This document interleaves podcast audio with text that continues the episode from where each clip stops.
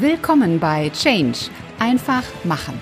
Der Business Podcast zu den Themen Veränderung, Recruiting und Karriere.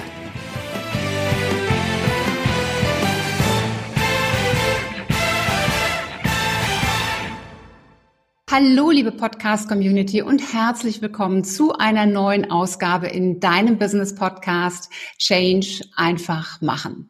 Mein Name ist Ulrike Winzer und ich bin die Gastgeberin dieses Podcasts. Heute habe ich wieder einen Interviewgast. Er ist insbesondere durch ein sehr erfolgreiches Fernsehformat bekannt geworden. Er ist aber weitaus mehr als das, was er in diesem Fernsehformat gemacht hat. Er ist nämlich Unternehmer, er ist Investor und Business Angel, er ist Speaker, Coach und Buchautor. Herzlich willkommen, Felix Tönnissen. Vielen, vielen Dank. Dankeschön. Freue mich sehr, hier zu sein. Ich freue mich auch, dass du da bist, lieber Felix. Und ich habe gerade ja schon so einen, ja, so, einen, so einen kurzen Abriss gemacht, was du so alles machst, wer du bist. Aber meine Bitte an dich, stell du dich einfach mal vor, so der Felix-Pitch. Wer bist du? Der Felix-Pitch, okay. Ja. Ähm, der Felix hat eine Aufgabe, und zwar Unternehmerinnen und Unternehmer erfolgreicher zu machen. Das mhm. macht er jetzt seit 12, 13 Jahren in unterschiedlicher Funktion als Gründercoach, als Unternehmensberater, als Trainer, als Mentor. Ähm, und meine Hauptaufgabe besteht darin, Unternehmerinnen und Unternehmern dabei zu helfen, ihr derzeitiges Business noch ein Stück weit erfolgreicher zu machen, mehr Kunden zu gewinnen, mehr Bekanntheit zu generieren. Und auf der anderen Seite bin ich, ähnlich wie du, ja auch als, als Speaker, als Redner äh, unterwegs ähm, zu vielen, vielen spannenden Themen was ich sehr, sehr gerne mache und ähm, ja, meine eigene Tätigkeit dadurch noch mal ein ganz kleines bisschen spannender macht.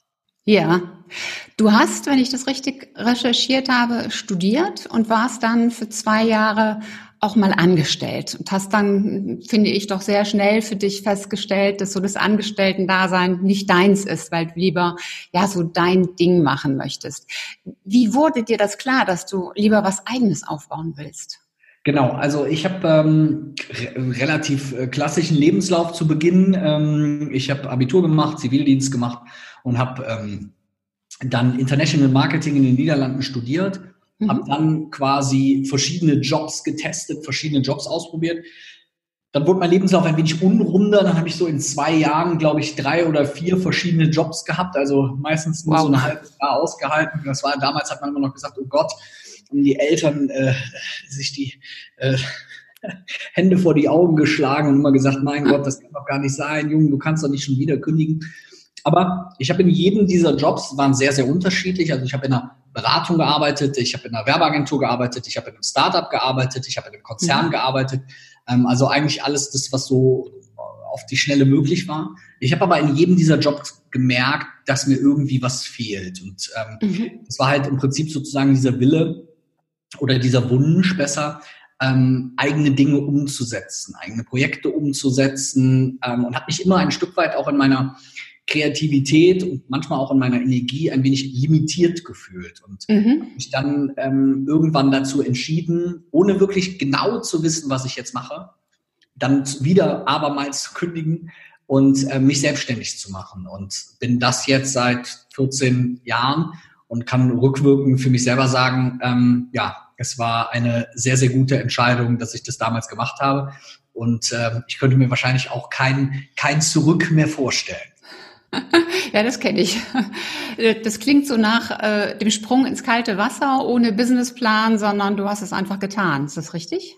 Genau. Also ich habe, ähm, muss ehrlich dazu sagen, immer schon seitdem ich 15 war, irgendwie unternehmerisch Dinge getan und gemacht. Also ich habe äh, Partys organisiert, ich habe irgendwelche anderen äh, verrückten Jobs gehabt. Also ich war eigentlich immer durchweg entweder irgendwo nebenjobmäßig mindestens ein, wenn nicht zwei angestellt, als auch irgendwie schon relativ früh mit einem eigenen Gewerbeschein immer irgendwelche Sachen gemacht. Das heißt, mhm. ja, es war ein Sprung ins kalte Wasser, aber es war nicht so, dass ich keinerlei Erfahrungen für mich selber hatte, was es denn bedeutet, irgendwie ein eigenes Unternehmen zu leiten oder eben dort als Geschäftsführer zu agieren. Aber natürlich war es ein Stück weit ein komplett neuer Weg, den man dann da halt einfach gehen muss, ähm, weil du bist halt von einem auf den anderen Tag dann selbstständig. Du hast mhm. auch niemanden, der dein Gehalt bezahlt. Ähm, ich wusste, ich habe für zwei Monate Geld. Wie gesagt, ich war ja nach dem Studium noch nicht so lange angestellt und habe damals BAföG und Bildungskredit und sonst was gekriegt. Also wusste eigentlich, ich muss erstmal irgendwie noch so 20.000 Euro zurückbezahlen. Ähm, und der Schritt war rückwirkend, denke ich, mein Gott, wieso hast du das gemacht? Das ist da schon mutig. Ich hatte auch eine tolle Anstellung als letzten Job und ähm, ja, aber ähm, es war in dem Moment genau das Richtige und es hat sich extrem gut angefühlt, das auch zu gehen. Und ähm, es war halt auch wirklich so ein Stück weit ja so eine fast schon Befreiung, ne? wo mhm. du halt sagen kannst, okay, äh, es hat sich, ich kann mich noch an den ersten Tag erinnern, wo ich morgens wach geworden bin. Da habe ich nicht gedacht, oh Gott, was machst du jetzt?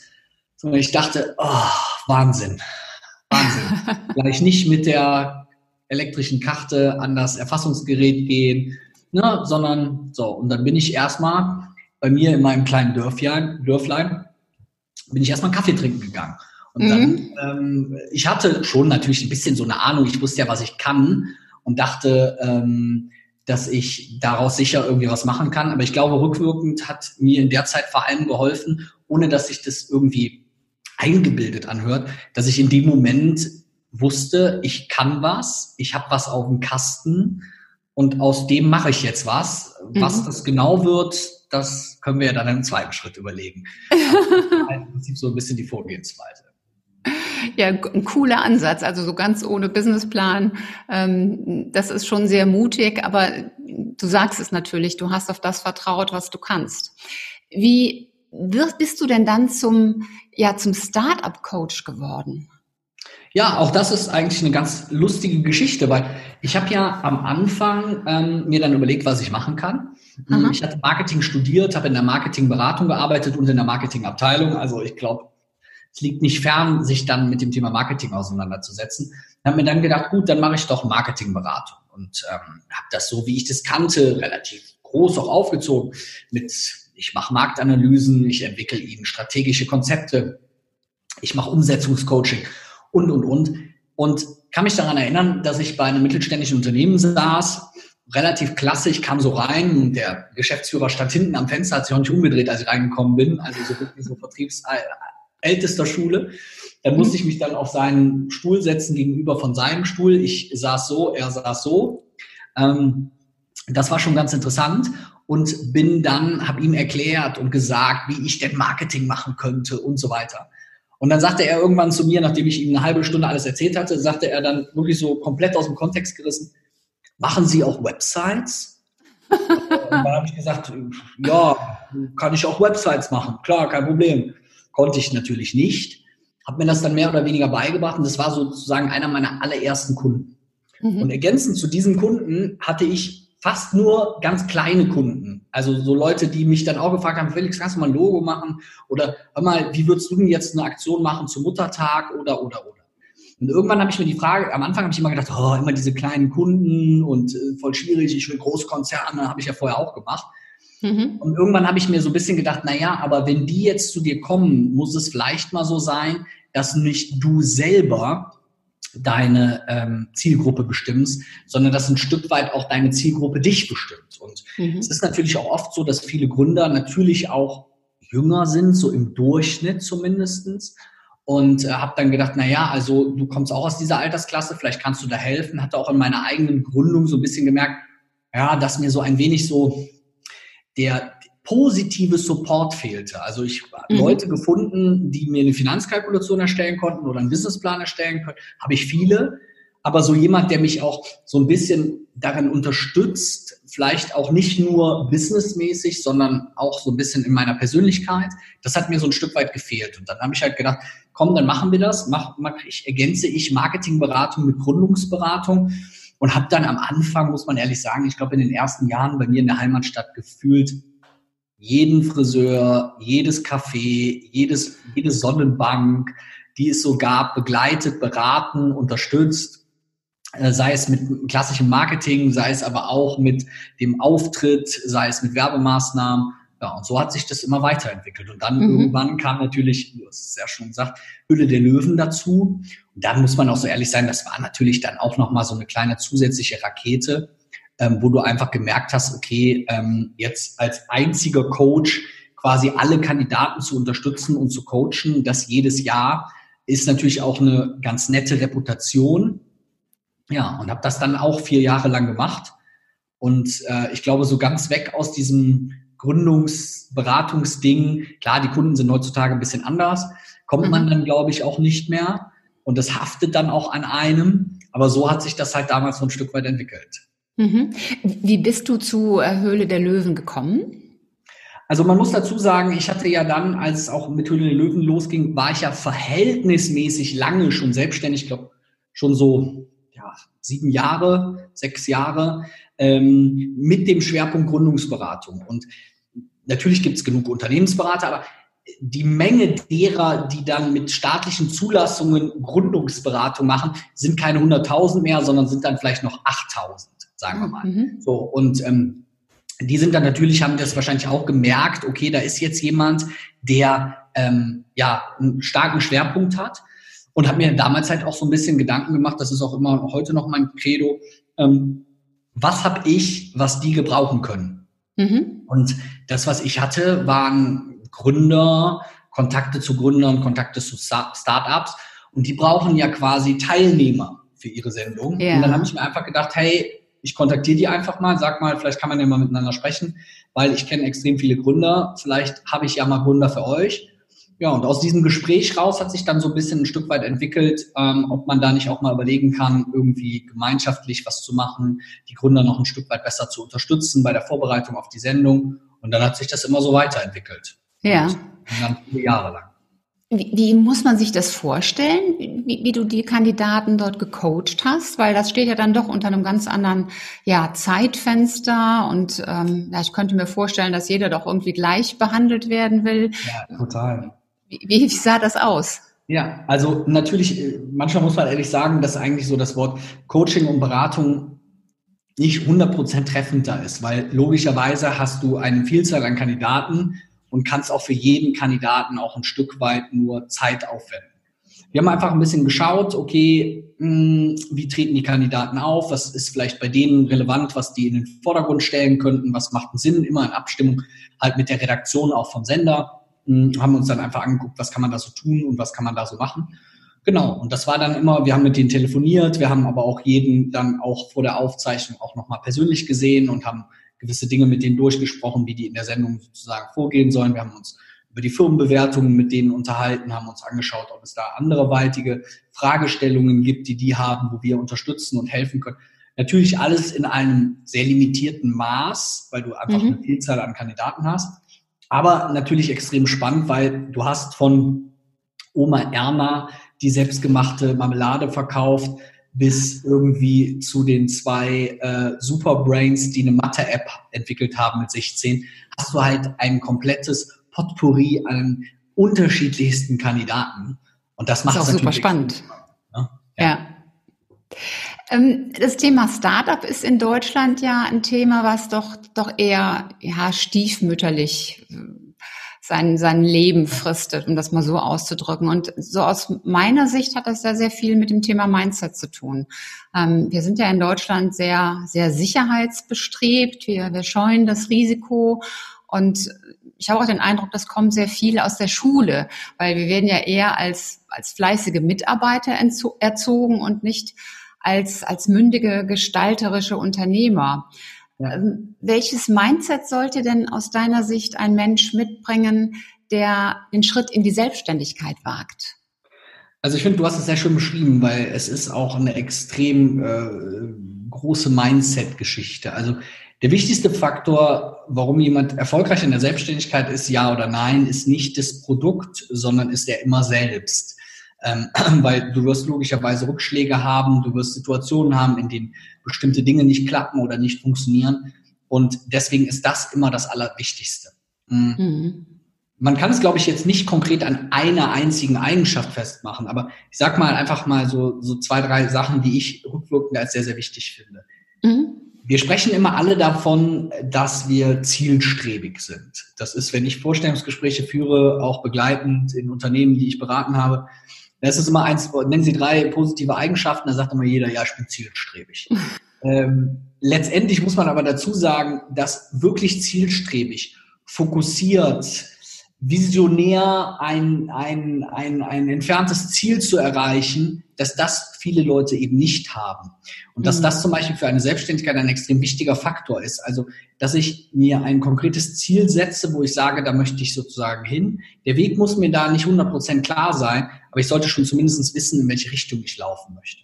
Ein zweiter Faktor, der schön dazu passt, ist, so ein Stück weit Durchhaltevermögen oder nennen wir es auch mit Rückschlägen umgehen. Mhm. Ähm, auch da, wenn ich mit Gründern spreche, ist es leicht zu sagen, ey, gar kein Problem und Rückschläge und ich stecke das weg. Aber genau in diesen Phasen, in denen es schwierig wird, in dem man ein, vielleicht eine Wirtschaftskrise hat, in dem unternehmerische Dinge nicht funktionieren, in dem einem Kunden abspringen oder irgendwelche anderen Sachen nicht funktionieren, entscheidet sich letztendlich, ob ich ein erfolgreicher Unternehmer sein kann oder bin oder eben, ob ich es nicht bin. Und das ist hier so ein Faktor, der auch wiederum eine sehr, sehr große Rolle spielt. Also das heißt, hier sollte ich mich als jemand, der vielleicht darüber nachdenkt, diesen Schritt zu gehen, wirklich hinterfragen, wie ich mit diesen Krisen umgehen kann. Habe ich vielleicht in meinem privaten Umfeld immer, wenn es in einer Beziehung Schwierigkeiten gab, direkt Reiß ausgenommen? Mhm. Ich, scheue ich die Konfrontation mit Problemen etc. Das wären Sachen, die in einer Selbstständigkeit zumindest relativ schwierig sind auf Dauer. Und das ist auch ein Faktor. Und der dritte, den ich sagen würde, ich gebe den mal so ein bisschen, ich bin ja Rheinländer, bei uns im Rheinland haben wir so einen schönen Ausdruck, der heißt Kawuptisch. Ja, kenne ich. Ich bin auch Rheinländerin. Ja, sehr gut. Äh, da sagt man immer, so meine Oma hat immer zu mir früher gesagt, Jung, du musst, brauchst hier noch Kawuptisch in der Foot. Also, um das mal, mal zu übersetzen für die Nicht-Rheinländer, äh, ich glaube, Feuer im Hintern ist so ja. eine betreffende ja. Übersetzung. Meine Oma hat immer zu mir gesagt, Junge, das ist wie, da hast, da kommt einer und steckt dir eine kleine Rakete in den Po, dass du sozusagen vorne weglaufen kannst. Mhm. Und ich finde, das ist ein ganz wichtiger Faktor, weil man kann man, auch wie du es gerade gesagt hast, auch irgendwie das Flämmchen, der Wunsch, sich selbstständig zu machen, das darf nicht ein kleines Flämmchen sein, das muss ein mhm. Brand sein. Und nur wenn ich den spüre und den auch langfristig und durchgängig spüre, dann ist es einfach so, dass ich auch es schaffen kann, langfristig mit dieser Selbstständigkeit. Wenn ich jede Woche eine neue Idee habe und immer wieder hadere, ob ich mich denn jetzt selbstständig machen sollte oder nicht, dann ist es manchmal auch so, dass die richtige Entscheidung ist, sich vielleicht nicht selbstständig zu machen. Mhm. Das muss man auch so ehrlich sehen, dass es eben auch gerade am Anfang oft mit Hürden zu tun hat, die ich eben durchstehen muss. Und ähm, ja, es nicht zwangsläufig direkt so läuft, wie ich es mir vorstelle. Und dafür brauche ich mhm. extrem viel Kapuptik, extrem viel Motivation und Energie, um das zu machen. Das wären jetzt einfach mal so drei Punkte, wo, mhm. wo ich immer denken würde, hey, das sind für mich auch, wenn wir Investments oder wenn ich Investments mache, das sind für mich so Grundlagen von Gründern, die ich als sehr, sehr elementar ansehe. Mhm. Ich hatte ähm, meine Bewerberin, mit der hatte ich aber schon mal zusammengearbeitet, also in meiner Rolle als Headhunterin.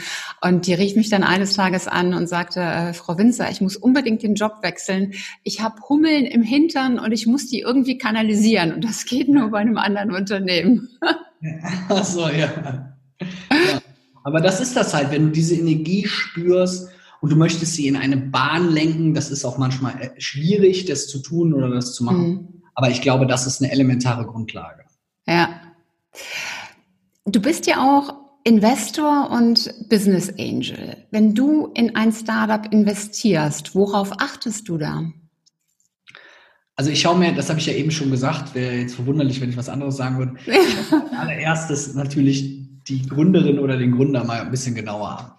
Also das heißt, ich versuche so einen Blick hinter die Fassade zu bekommen. Wer ist denn diese Person? Ähm, wie geht diese Person vor? Was hat auch diese Person für Werte? Ähm, wie ist diese Person gestrickt? Wofür steht sie? Wie würde sie mit Rückschlägen umgehen? Hat sie das schon gelernt, in ihrem privaten Umfeld auch mal mit Rückschlägen umzugehen? Oder hat sie das nicht gelernt? Das ist ja gerade auch eine große Herausforderung auch für viele junge Menschen, die sich mit 20, 25 selbstständig machen, eigentlich von der Schule kommen, eine Ausbildung gemacht haben und sich dann selbstständig machen, ohne das jetzt zu negieren und zu sagen, man dürfte sich da nicht selbstständig machen. Aber, um es mal ganz ehrlich zu sein, viele davon haben weder beruflich noch privat irgendwann mal Rückschläge gehabt. Die sind häufig mhm. sogar noch so jung, da leben noch alle Großeltern, da ist oft noch nie jemand im Umfeld gestorben. Die haben auch nicht wie unsere Großeltern oder Eltern irgendwie mal großartige finanzielle Schwierigkeiten gehabt. Und wenn die das erste Mal aber vor Herausforderungen stehen, dann wissen die oft nicht, wie die mit dieser Situation sozusagen umgehen sollen. Das heißt, ich schaue mir als erstes den Gründerin, die Gründerin, den Gründer ein bisschen an, versuche da so einen Blick dafür zu kriegen. Dann spielt natürlich auch die Idee dahinter eine Rolle. Also mhm. was hat die Person vor?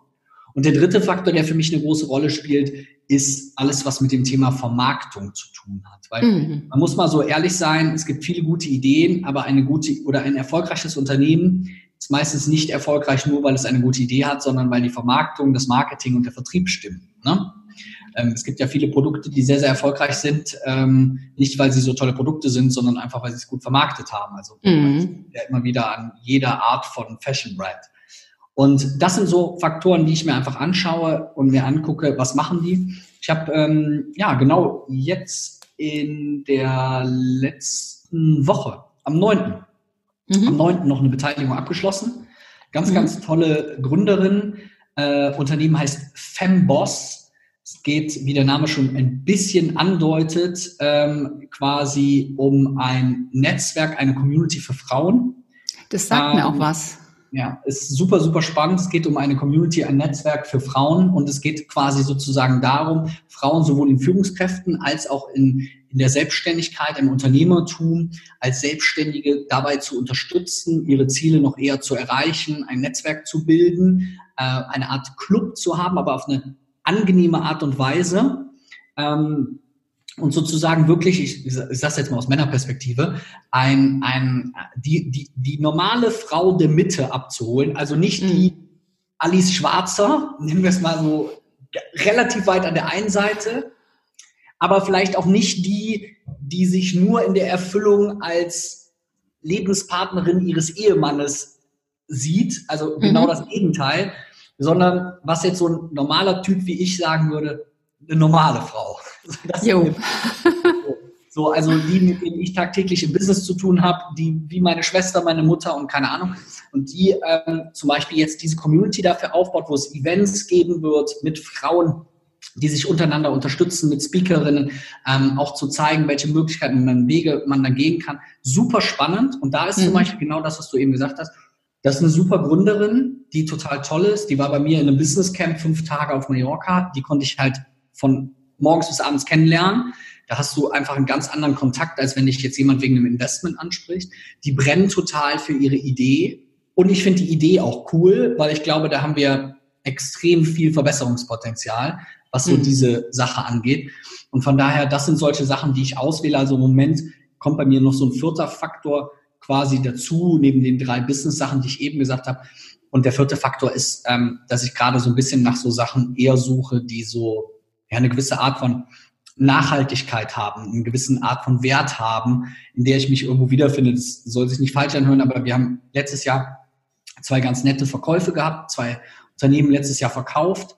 Und ähm, ja, wie gesagt, es soll sich nicht falsch anhören, aber bei mir geht es jetzt gerade bei den Sachen, bei den Investments auch nicht darum, okay, wo kann ich jetzt eine schnelle Markt machen, ähm, die haben wir jetzt gerade gemacht, glücklicherweise. Wir haben auch viel verloren, aber die haben wir jetzt gerade auch mal gemacht.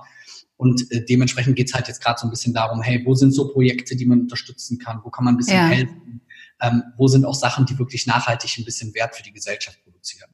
Soweit der erste Teil des Interviews mit Felix Tönnissen.